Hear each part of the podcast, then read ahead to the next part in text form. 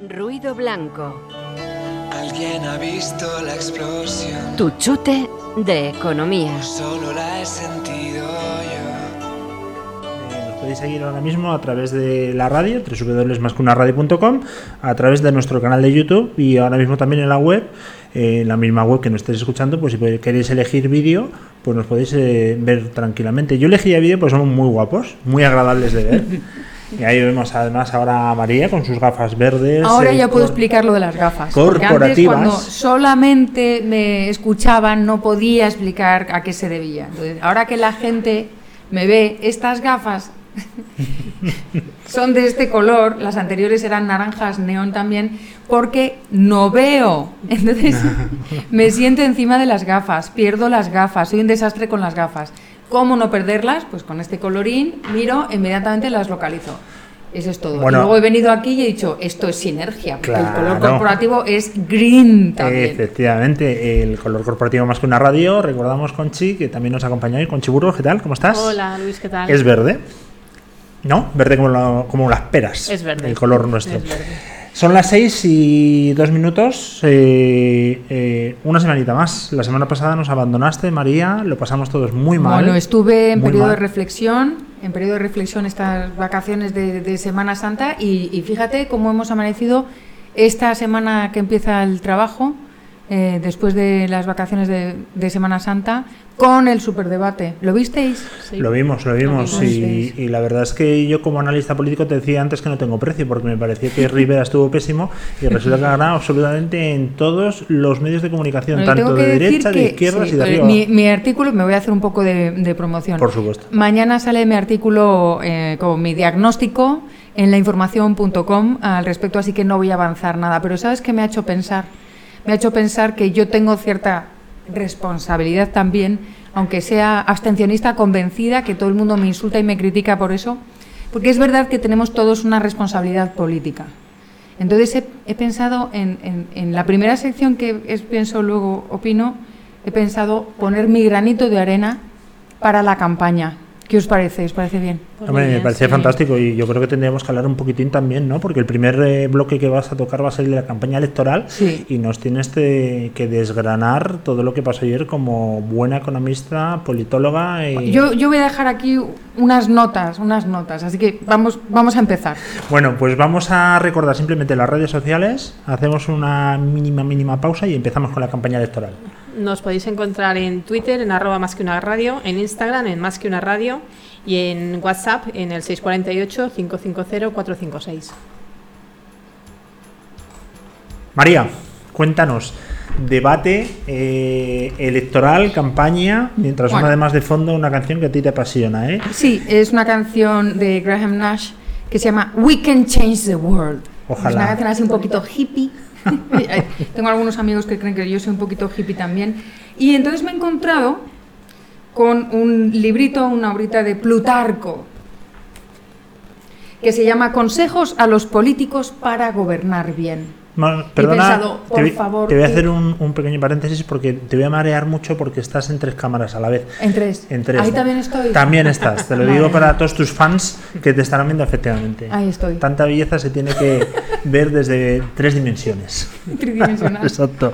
Bueno, cuéntanos a Plutarco, este que juega en Bueno, el pues Betis. Plutarco, que jugaba en el Betis, nació en, en Grecia, en Beocia, ¿no?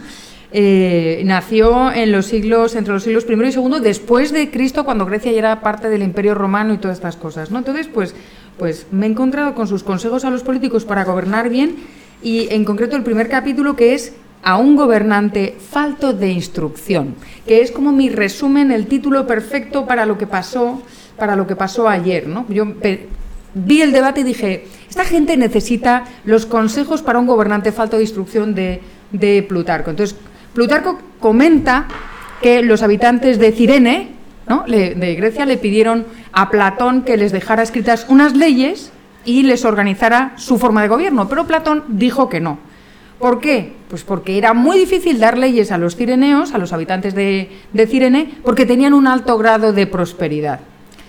Y entonces dice, dice que dijo, dice que dijo, pues nada hay tan arrogante, cruel e ingobernable por naturaleza como un hombre cuando posee lo que presuntamente es la prosperidad. Y entonces nos explica Plutarco que por eso es tan difícil dar consejos sobre asuntos de gobierno a los gobernantes. Y dice Plutarco, ellos, los gobernantes, en efecto, temen aceptar a la razón como guía, no sea que les recorten los privilegios de su poder haciéndolos esclavos del deber. Y dice uno, o sea, siglos primero, segundo antes de Cristo, caray, qué modernidad, ¿no? Entonces cuenta algunas anécdotas y pone un ejemplo que a mí me ha apasionado después de ver el debate. Dice, la mayoría de los reyes y gobernantes que no son inteligentes imitan a los escultores torpes que piensan que sus estatuas colosales parecen grandes y fuertes si las modelan con las piernas muy separadas, con los músculos tensos, con la boca bien abierta. Estos gobernantes, en efecto, creen que con la firmeza de su voz, con la dureza de su mirada, con malas maneras con una vida insociable, imitan la grandeza y la majestad del poder, aunque nada se diferencian de las estatuas colosales, que por fuera tienen la forma de un héroe o incluso de un dios, pero por dentro están llenas de tierra, de piedra y de plomo, excepto en una cosa. En el caso de las estatuas, estas cargas las mantienen siempre derechas sin inclinarse, mientras que los generales y gobernantes faltos de instrucción, porque él asocia la inteligencia a la instrucción, por su ignorancia interior, con frecuencia se tambalean y se caen, pues al construir su gran poderío sobre una base que no está bien asentada, se inclinan con, con ellos. Y es muy interesante todo lo que dice al respecto. Creo que voy a utilizar este libro más, pero me gustaría llegar al final de este primer capítulo donde dice, entre los débiles, los humildes y los simples ciudadanos, la insensatez unida a la falta de poder resulta finalmente inofensiva, no hay ningún problema. De la misma manera que el alma, agitada en los malos sueños por una visión, no es capaz de levantarse de acuerdo con sus deseos. En cambio, aquí está este consejo para los gobernantes poco instruidos y todos los que van a participar en el segundo debate de hoy, el poder unido a la maldad, añade vigor a las pasiones. Y considera Plutarco que el peligro, el mayor peligro, está en que en, aquellos que disfrutan del mando cuando pueden hacer rápidamente lo que quieren, porque en ese caso el mayor peligro está en que pueden hacer lo que quieren, pero no quieren hacer lo que, lo que deben. ¿no? Y ese gobernante es eh, muy problemático y hay que rechazarlo inmediatamente. Por eso él cree que eh, los, los, gobernantes deben, tener, deben estar en permanente periodo de, de instrucción. Así como entre vasos vacíos no podrías distinguir el intacto del deteriorado, pero cuando los llenas se ve el que gotea, del mismo modo, las almas corruptas, los gobernantes corruptos, no pudiendo resistir al poder, dejan escapar sus deseos, sus iras, su orgullo y su mal gusto. Vamos a mirar el debate de ayer, vamos a ver el debate de hoy y vamos a ver si se ve entre esos vasos que son esos candidatos, se filtraba algún tipo de deseo de poder, la mezcla entre la corrupción y el poder. ¿Qué os ha parecido Plutarco? Bueno, a mí, está escrito para, para el día de hoy. Está escrito para Personalmente me, me, revienta la cabeza. O sea, yo me quedo loco con todo lo que nos traes aquí porque es de pensar muchísimo y yo soy más básico, como decía ayer Fabián. Pero, el ejemplo de la, de la estatua a mí me parece magistral. Es decir, ¿te crees que porque escuchas los sonidos del silencio y va con dobles? Mm, o enseñas fotos o aparentas o levantas la constitución o aparentas cualquier cosa, ya estás sólidamente constituido como héroe o como dios, no, eres solo una estatua.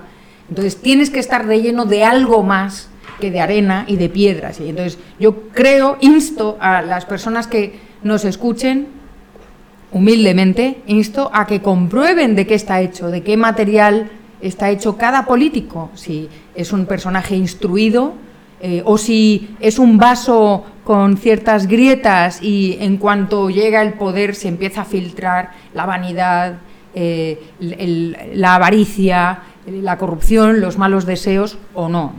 El poder es una prueba de fuego para comprobar la honradez de la gente. Yo te tengo que hacer preguntas relacionadas con el libro que nos acabas, el capítulo del libro de Plutarco. Y Esto es solo la introducción. Bueno, obviamente, obviamente, porque tenemos el tiempo Es que tasado. Tampoco es un libro excesivamente gordo, ¿eh? No, señor. Voy a Vamos a enseñarlo enseñarlo. a, a todas mis Ahí, ahí, ahí la tienes, a tu izquierda. ¿Ahí? Ahí. Vale. parece un pasaporte, ¿eh? Sí, pues está un poquito más gordo que un pasaporte, está muy bien. Es de una biblioteca que a mí me encanta, que es la Biblioteca de Ensayos Ciruela. De estos tengo varios, porque uno que va en metro cabe en el bolsillo del abrigo y entonces lo sacas, tal. Ah, perfecto. Oye, haznos un análisis de lo que vimos ayer en la televisión, de los cuatro candidatos. Es que entonces no van a leer mi artículo de mañana. Bueno, pues entonces haznos un. No vamos a hacer un spoiler. Eh, pero- yo, estoy, yo estoy con Plutarco, es decir, la elección de este texto tiene mucho que ver con lo que pasó ayer. Y lo elegí, lo voy a reconocer, el fin de semana, Sí. antes de saber lo que iba a pasar. Pero era bastante claro cómo se iban a mostrar. Creo que ha sido una sorpresa Rivera y creo que todos han estado respondiendo a sus propios complejos. O sea, han, han actuado como estatuas rellenas de arena, de piedra eh, y de nada más. Pero tú no crees que eso es fruto de la presión que le meten sus equipos de comunicación, de imagen, de. Sí, le pasa igual a Belén? Esteban. A Belén Esteban le pasa exactamente igual. Y con eso te lo he dicho todo. Con eso me lo has dicho todo, pero yo creo que ayer eh, se vio claramente que estaban tanteándose todos y estaban siguiendo las consignas de sus equipos. Se pierde toda la naturalidad. Es un debate light. No hay quien se crea nada de lo que dicen, ninguno. ¿Qué te Y- pareció la foto de Abascal con cuatro loros que puso inmediatamente después? Es que, es que yo estaba haciendo otra cosa, no, bien, no, no estaba siguiendo eso, eh, no, no seguía lo que estaba haciendo Abascal. Abascal está jugando la contrarréplica, está jugando a, a, ¿no me invitas? Pues yo tal, pues ahora loros, pues ahora no sé qué. Va a ser muy divertido eh, que se tenga que tragar sus cuatro loros cuando tenga que pactar con esos a quienes está insultando. ¿Y tú cómo ves el, el panorama? Hazme una apuesta, una porra para el próximo día 28, domingo, 10 de la noche. ¿Qué va a pasar aquí? ¿Salimos corriendo, huyendo? Eh, estamos en una situación un poco No sé, pero yo el complicada, 4 me voy a Italia. ¿eh? Bueno, pues pilla no es que para mucho varios. mejor políticamente allí, pero no sé, lo veo todo, son más claros. La derecha, la derecha extrema vota contra- eh, co- o, o se coaliga con la izquierda extrema, es más divertido y luego es mucho más bonito. Hombre, bonito sin duda. Además, tú recientemente has estado, ¿verdad, Conchi? En Roma. Sí, en Hoy vamos a tener un poquito de sí. Italia aquí. fíjate Oye, ¿y cómo es posible, eh, podrá pasar en España lo que pasó en Italia y lo que ha pasado en Ucrania? Que un humorista llegue, ah, porque... Uno profesional. Uno pro- bueno, exacto.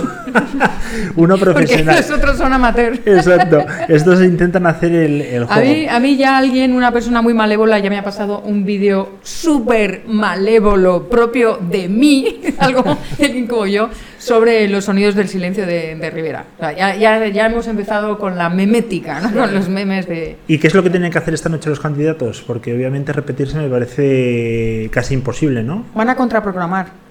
Van a contraprogramar. Esto es, esto es, ¿Y eso esto es como la casa de Gran Hermano. O sea, eh, están desarrollando estrategias muy espurias para, para ganar el, el- el- la- para ganar el, el debate de los símbolos, para parecer la estatua más. Son una especie de sátira de sí mismos y me da muchísima pena. Eh, si, si comparas, por ejemplo, con, con- Yo no voy a decir que me gusten los políticos, no podría, o sea, estaría mintiendo, pero por circunstancias, precisamente por lo que voy a hacer en Italia el 4, que lo, lo contaré la semana que viene, eh, estoy repasando la transición española y los mensajes, los discursos y analizando la comunicación política de la transición española y vaya diferencia.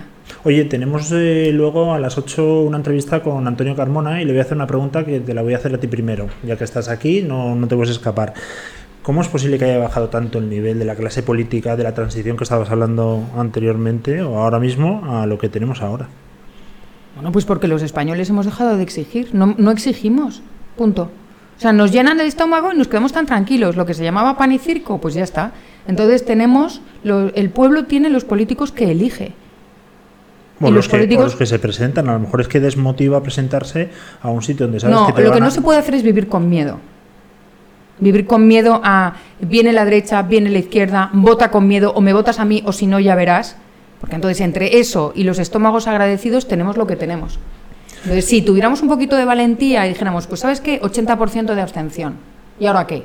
Sí, y, y si de verdad le echáramos en cara a los políticos para empezar la corrupción, el mal uso del dinero ajeno, que es nuestro y que nos cuesta tanto, el, el uso de la miseria humana, el uso del dolor ajeno, empezando desde las víctimas de ETA hasta el maltrato a mujeres, ahí todos los políticos utilizan la pobreza, utilizan la debilidad, utilizan la miseria, utilizan las desgracias humanas para conseguir votos. Bueno, pues mientras lo sigamos consintiendo y aplaudamos y con eso tranquilizamos nuestras conciencias, pues mientras eso siga pasando, yo voto por el rock.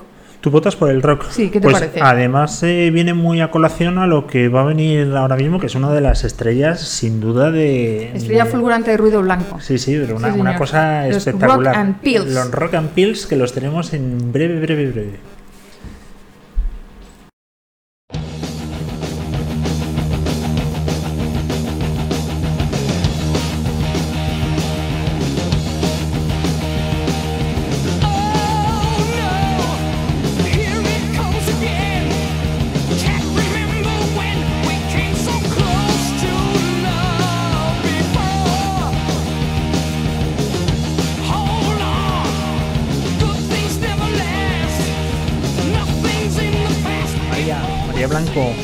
Las secciones más demandadas por el público nacional, internacional y, Y la galaxia entera. Efectivamente, hemos tenido estas señales de las ondas gravitacionales de, de alguna galaxia. Sí, señor, porque Álvaro is the best.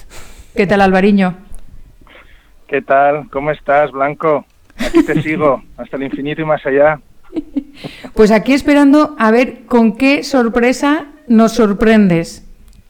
Bueno, bueno, bueno. Pues sí, yo creo, yo creo que, yo creo que modestamente, con humildad, pero yo creo que voy a sorprender a más de, a más de uno.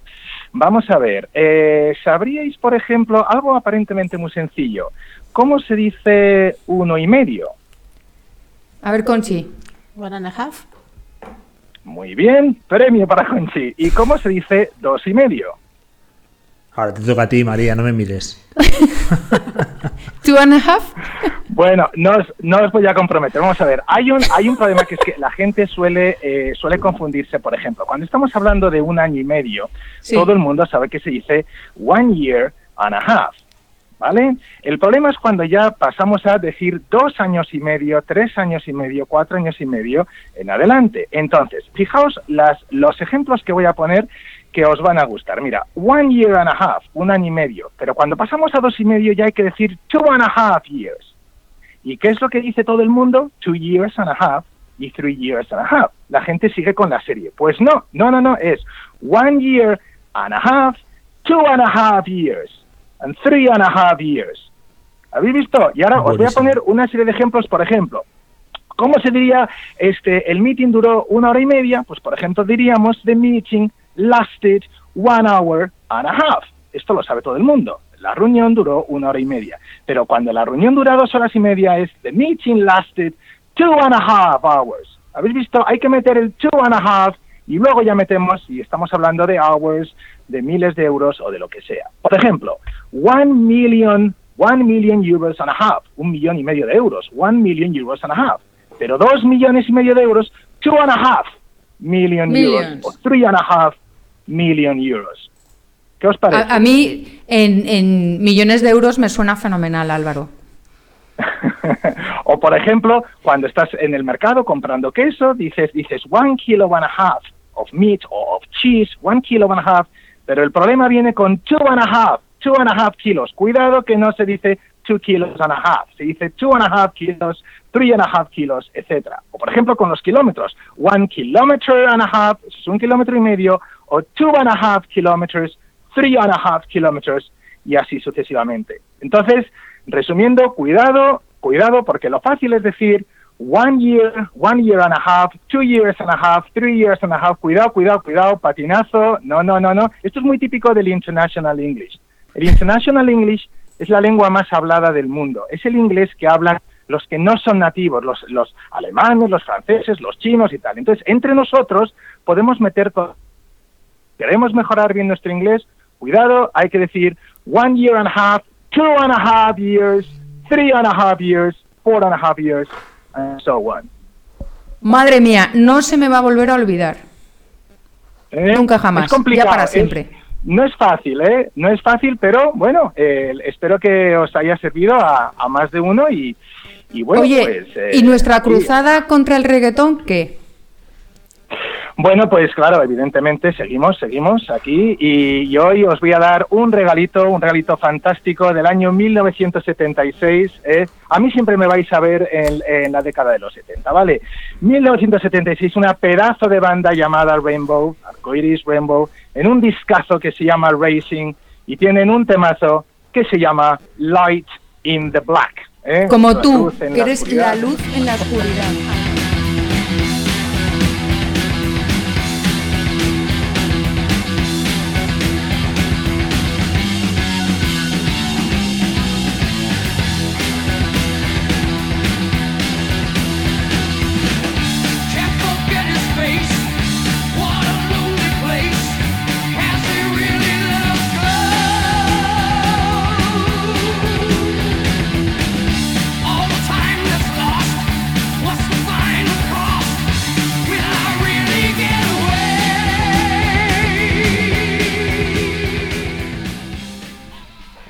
Bueno, bueno, cuando decía lo de la cruzada contra el reggaetón, no me Tela extraña. marinera, ¿eh? No me extraña. Pues esto así mata es mi. Alvariño en todo. Sí, señor, sí, señor.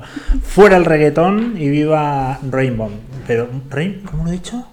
Rainbow. Rainbow. Sí, es así como se No, dice. es que claro, con Ron Pills cualquiera mete aquí la pata, ¿sabes? Oye, ¿cómo puede participar la gente en Ruido Blanco, Conchi? Pues nos pueden escribir en Twitter en arroba más que una radio con el hashtag ruido blanco y si no a través de WhatsApp en el 648-550-456. Que además recordamos hoy que no está nuestra compañera Laura González Albo. Está aquí en espíritu. Está en espíritu. eh, la verdad es que está muy en espíritu, porque no deja de dar por saco desde que se levanta hasta que se acuesta. Y ahora está en, Al- en Alicante, perdón, Alicante, sí. eh, con unas vacaciones bien merecidas y no nos deja en paz, María. O sea, la causa del ciclón en Alicante ha sido Laura. No, claro, Ahora sí. lo entiendo todo. La llaman huracán, así la llaman. Sí, sí, sí, sí. Ahora sé que se está riendo cuando nos está escuchando, pero es cierto, la llaman huracán. Y donde va, menos se mi, monta. mi huracán paralelo que es, que es Laura. Quiero estar aquí las tres frente a ti.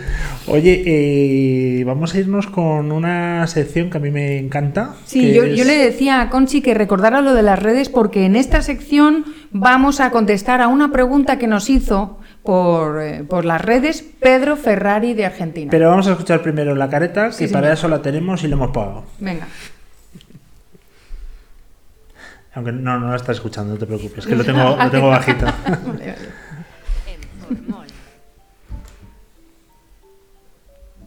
Pensamiento económico.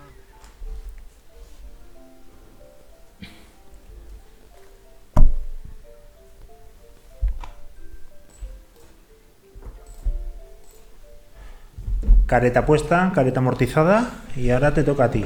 Quiero recordar que nadie me ha dicho todavía quién interpreta esa melodía y es un grupo de los años 70 y yo estoy esperando para a quien sea hacerle un regalo. Chicos, animaos. Bueno, eh, Pedro Ferrari nos preguntaba, creo que era en el primero o en el segundo programa, eh, que quería que yo contestara a la pregunta "¿Dó- ¿cómo estaremos, cómo estaremos dentro de 100 años? ¿no? Entonces yo carezco de capacidad intelectual y de todo tipo para contestar a esa pregunta, pero hubo un economista eh, que se llama o se llamaba John Maynard Keynes, que no contestó exactamente a eso, aunque sí, sí, pero no, que es muy típico de Keynes. esa- esa- Escribió un ensayo en 1930, nótese el año, al año siguiente de la crisis del 29, que se llamaba eh, Economic Possibilities for Our Grandchildren, que quiere decir posibilidades, las posibilidades económicas de nuestros, de nuestros nietos. ¿no? Este es el, el libro, que es Ensayos en Persuasión de John Maynard Keynes. Es- la verdad es que merece la pena porque tiene ensayos de Keynes que, que hay que, que- que hay que leer, hay que leer a, a todo el mundo, a los buenos, a los malos y a los regulares, sobre todo para formarse una opinión. ¿no?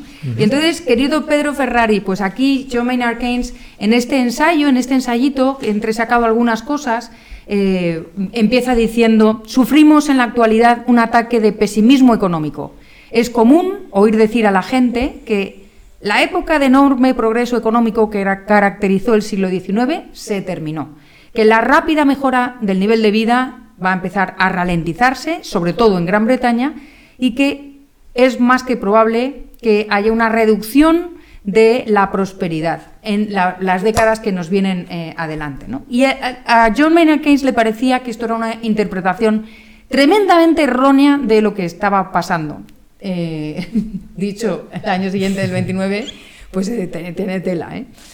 ¿Eh? Dice, estamos sufriendo, y aquí hay una metáfora preciosa, no por el reumatismo de la edad, o sea, el dolor que estamos padeciendo no es porque seamos muy viejos, sino que es el dolor que producen los rápidos cambios, el dolor de reajustarnos entre un periodo económico y otro, es el dolor del crecimiento, ¿no? Como en la adolescencia que dicen que te duelen los huesos, a mí nunca me han dolido porque soy más bien chiquitita, así que... Entonces, eh, cuenta como el incremento de la eficiencia técnica ha estado ocurriendo con ma- mayor velocidad de la que podíamos tratar eh, y la que eh, se- generaba eh, y, a mayor velocidad que el mercado de trabajo podía crear puestos, puestos laborales. Es un poco lo que, lo que se cree que nos está pasando ahora con toda la transformación digital que, en esta casa tanto, se habla y tanto se trata. La mejora del nivel de vida, dice Keynes, ha sido un poco demasiado rápida y el sistema bancario y monetario mundial ha estado tratando de impedir que los intereses caigan tan rápido como requería el equilibrio. No voy a leer todo esto, Pedro, no te preocupes, tranquilo, Pedro. Mi propósito en este ensayo, dice, no es examinar el presente o el futuro cercano, sino pues quitarme de encima un pensamiento de miras cortas y abrir la mente hacia el futuro, que a mí me parece fundamental. ¿Qué podemos esperar del nivel de vida económica, de- del nivel de nuestra vida económica para dentro de 100 años? Y aquí es donde te estás respondiendo. ¿no? Entonces, hace eh, cuáles son las posibilidades económicas de nuestros eh, nietos. Y hace un flashback, se va hacia atrás, hacia pues en 2000 años antes de Cristo, y ve cómo hay un lento progreso hasta, dice, la era moderna se inicia casi con la acumulación de capital que comienza en el siglo XVI, pero en aquellos tiempos, hasta, desde entonces hasta nuestros tiempos, el poder de acumulación mediante el interés compuesto al que Keynes adoraba, eh, parece haber estado dormido durante muchas generaciones, pero después, ya en nuestra época, en su época, pues parece que pues a partir de la revolución industrial, pues eh, eh, la acumulación de capital pues avanza y tiene lugar, etcétera. Es muy curioso eh, cómo él reconoce que podemos estar, dice, en el 30, en el amanecer de mejoras en la producción de alimentos tan grandes como las que ya está teniendo ocasión en la minería, la manufactura, el transporte, y no conocía Internet. O sea, el tipo lo dice sin saber lo que es un WhatsApp. Todo esto, y aquí es donde quiero hacer hincapié, significa a la larga que la humanidad está resolviendo su, pro- su problema económico. Podría predecir, dice Keynes, que el nivel de vida en los países avanzados dentro de 100 años, o sea, eh, pues fíjate, Dentro de 11 años. podría ser entre 4 y 8 veces más alto de lo que es hoy. No habría nada sorprendente en esto, incluso a la luz del conocimiento actual, y no sería desatinado contemplar incluso la posibilidad de un progreso mucho mayor. ¿no? Esto no va a pasar de repente, no va a ser un susto de la noche a la mañana, sino eh, no va a pasar eh, eh, de repente como una catástrofe, dice, sino que va a pasar gradualmente incluso, dice, ya ha empezado, la cosa ya ha empezado. El curso de las cosas será que habrá personas y grupos de personas cada vez eh, mayores para los que los problemas de necesidad económica habrán desaparecido y nos iremos dando cuenta de esta diferencia pues, muy poco a poco, muy poco a poco. Y me hace mucha gracia el final, porque dice, sobre todo, no nos permitamos exagerar la importancia del problema económico. Insisto, después de la crisis del 29, dice, a ver, no vamos a exagerar. Eh, o sacrificar a sus supuestas necesidades otros asuntos de mayor y más permanente significado. Debería ser, aquí viene el latigazo para los economistas. ¿eh? O el zasca. Quedáis el zasca, el zasca de Keynes. Ahora le voy a dar yo un zasca a Keynes con ayuda de un amigo. Debería ser un asunto para especialistas como la odontología, ¿eh? que nos ha situado al nivel de los mecánicos dentales. Si los economistas lograran que pensáramos en ellos como gente humilde y competente, al mismo nivel que los dentistas, eso sería espléndido. Precioso, ¿no? Bueno, Bueno, pues espectacular. quiero hacer hincapié en cuál es el problema que existe para Keynes y cómo se va a solucionar el problema para Keynes. El problema económico del hombre es la, la necesidad y de hecho hay un punto en el que dice, para eh, el ritmo al que podemos alcanzar nuestro destino depende de nuestro poder para controlar la población, nue- nuestra determinación para evitar guerras, nuestra disposición para confiar a la ciencia la dirección de los asuntos que le competen y eh, la tasa de acumulación, el, el que mejore la tasa de acumulación. Y el tipo dice como si, bueno, eso claramente va a estar en nuestras manos. Quiero presentarles Sergio Ricosa, la fine de la economía, que ni habla del final ni habla solo de economía, ¿no? habla de muchas más cosas. En este libro que es eh, Ensayo sobre la perfección y que en unos meses estará eh, publicada las- la revisión a la, se- a la traducción eh, española, que ha llevado a cabo eh, Unión Editorial y que está revisándose, en este pequeño librito, una de las cosas que hace Ricosa es contraponer y señalar por qué Keynes está tan equivocado. Querido Pedro, querido Pedro Ferrari, no es verdad lo que dice este señor en Ensayos de Persuasión por una razón. Porque los problemas, los problemas de la humanidad van a estar en permanente evolución. Nosotros estamos en una economía que es un proceso dinámico, donde estamos en permanente cambio, eh, y no es verdad que vamos a poder controlar, ni es deseable que podamos controlar todas las variables, primero porque es imposible, no tenemos esa capacidad, y segundo porque el progreso, como decía Ricosa en una frase maravillosa, es un salto al vacío. No sabemos qué va a pasar. Nos, nos vamos a encontrar con situaciones que se van a resolver, van a aparecer otras nuevas y vamos a estar en permanente evolución, contando con nuestra ignorancia, contando con que no vamos a poder controlar la población, no vamos a poder, la ciencia no se va a hacer cargo probablemente de todo lo que debería y si se hace cargo van a aparecer nuevos problemas científicos y desde luego no se va a llegar al límite de la acumulación del capital, igual, con- igual que no vamos a poder evitar tener que trabajar. Y aquí Ricosa defiende a la, marav- la maravillosa burguesía. Tiene otro libro que se llama Extraburguesía, que es extraburguesía, que me encantaría que también se tradujera, donde pone como la clase paradigmática que hace avanzar la civilización y la economía, la burguesía, porque tiene espíritu de trabajo, eh, porque compite en el mercado en el sentido de, de este sentido de competencia que es eliminar privilegios una- en un mercado meritocrático y yo estoy aquí más que, más que aquí. Entonces es muy bonito decir, sí controlamos, sí tal, y sí cuál, pues todo va a ser fantástico. No, todo va a ser fantástico porque siempre vamos a tener despiertos el ingenio, porque vamos a necesitarlo.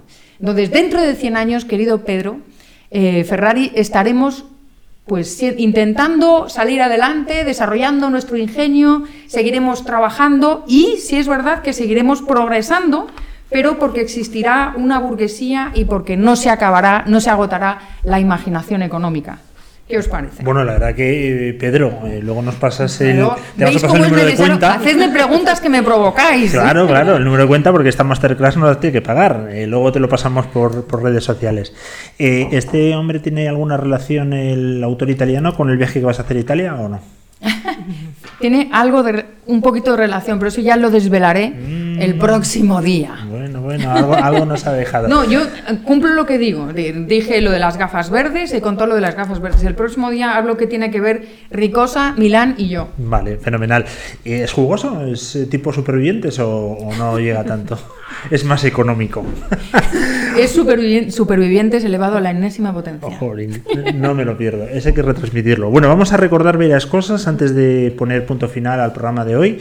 Eh, número 4, por cierto. Primero que estamos en directo, que son las 18.36, que nos estáis siguiendo hoy por primera vez a través de YouTube y a través de nuestro canal y de nuestra propia página web en vídeo. Estáis viendo lo guapísimos que somos. Eh, también nos estáis escuchando por la radio, lógicamente, como siempre que son la hoy es día 23 de 4 de, de abril, que esta tarde es la segunda parte del debate, esta noche a las 10, con lo cual no os lo perdáis, a ver si podemos poner en contexto eh, a nuestro amigo Plutarco, ¿verdad?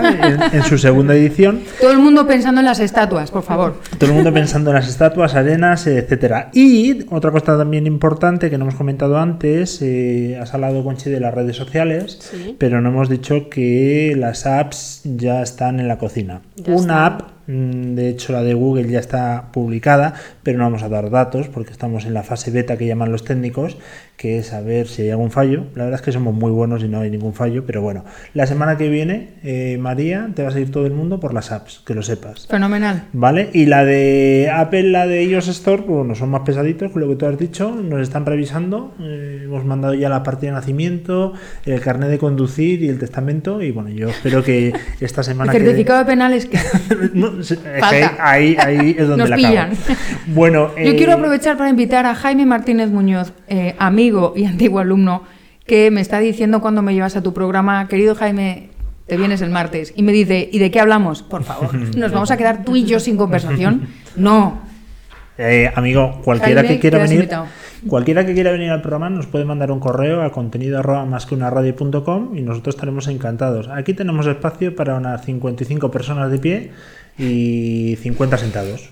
¿no? Como Eh, mínimo, ¿no? Has visto, ¿no? Los aviones que van a hacer a Ryanair, eso lo hablaremos en, en otro programa sobre Madre el libre mía. comercio, que vamos a ir de pie todos. Bueno, eh, María Blanco, que ha sido un gustazo como siempre, El gusto es mío.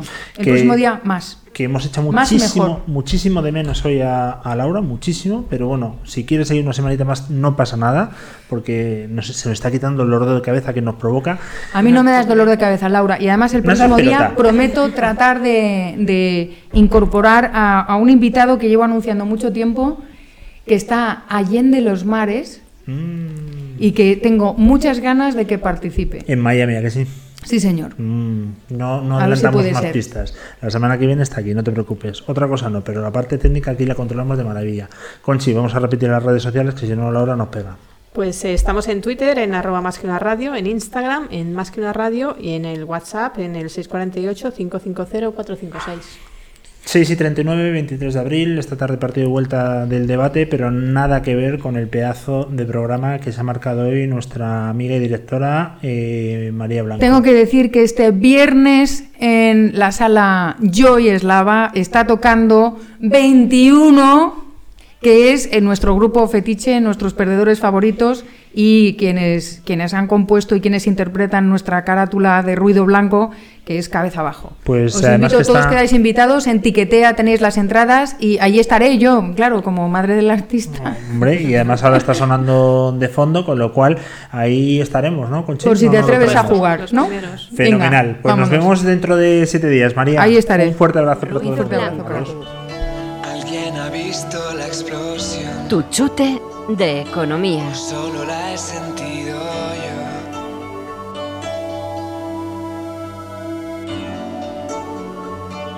¿Alguien ha visto la explosión? ¿O solo la